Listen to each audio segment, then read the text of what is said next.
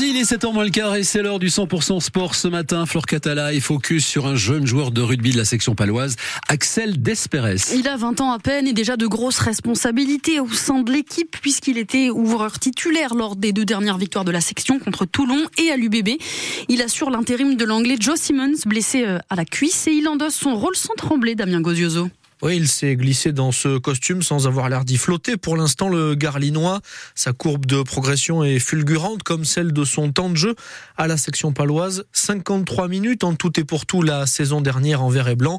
10 fois plus déjà cette saison et l'envie pour lui que ça continue. C'est sûr, euh, au début d'année, euh, je m'étais pas dit que j'allais euh, faire autant de feuilles de mal. C'est venu petit à petit et, et maintenant, après y avoir pris goût. Eh bien, il n'a pas envie que ça s'arrête, Axel Desperes, d'autant qu'il est accompagné dans cette équipe d'autres jeunes pépites de la section passée par le 15 de France des moins de 20 ans.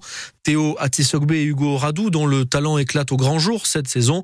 Ils continuent de progresser tous ensemble. D'arriver dans une équipe avec euh, des personnes de ton mm. âge ou quoi, c'est de suite plus facile pour s'intégrer, même si le reste du collectif a tout fait pour qu'on se sente le mieux possible. Mais c'est sûr que c'est cool d'avoir des personnes de ton âge euh, qui sont enfin des copains quoi dans ton équipe. Et dans à peine plus de deux semaines, Axel Desperes espère encore fouler la pelouse du Hameau, non pas en vert et blanc cette fois, mais bien avec le maillot du 15 de France, des moins de 20 ans, pour un sommet du tournoi destination France-Angleterre. Je sais que c'est un, réel objectif de représenter euh, de France ici, euh, devant mes proches, ma famille, et en plus dans le stade du club. Déjà, même si les matchs à domicile, dans les autres stades, c'est quand même euh, incroyable, euh, ici, vraiment à domicile, ça serait énorme. Et continuer d'emmagasiner des souvenirs dans une saison déjà très riche pour lui en émotions. Axel Desperes, qui était l'invité hier soir de l'émission 100% Club, interview à réécouter sur francebleu.fr. Alors en équipe de France, bah, c'est fini pour euh, Mathieu Jalibert. Ah oui, il est forfait pour six semaines après sa blessure euh, contre l'Italie, hein, dans le match contre l'Italie. Le tournoi destination, donc c'est terminé pour lui. On rappelle que les Bleus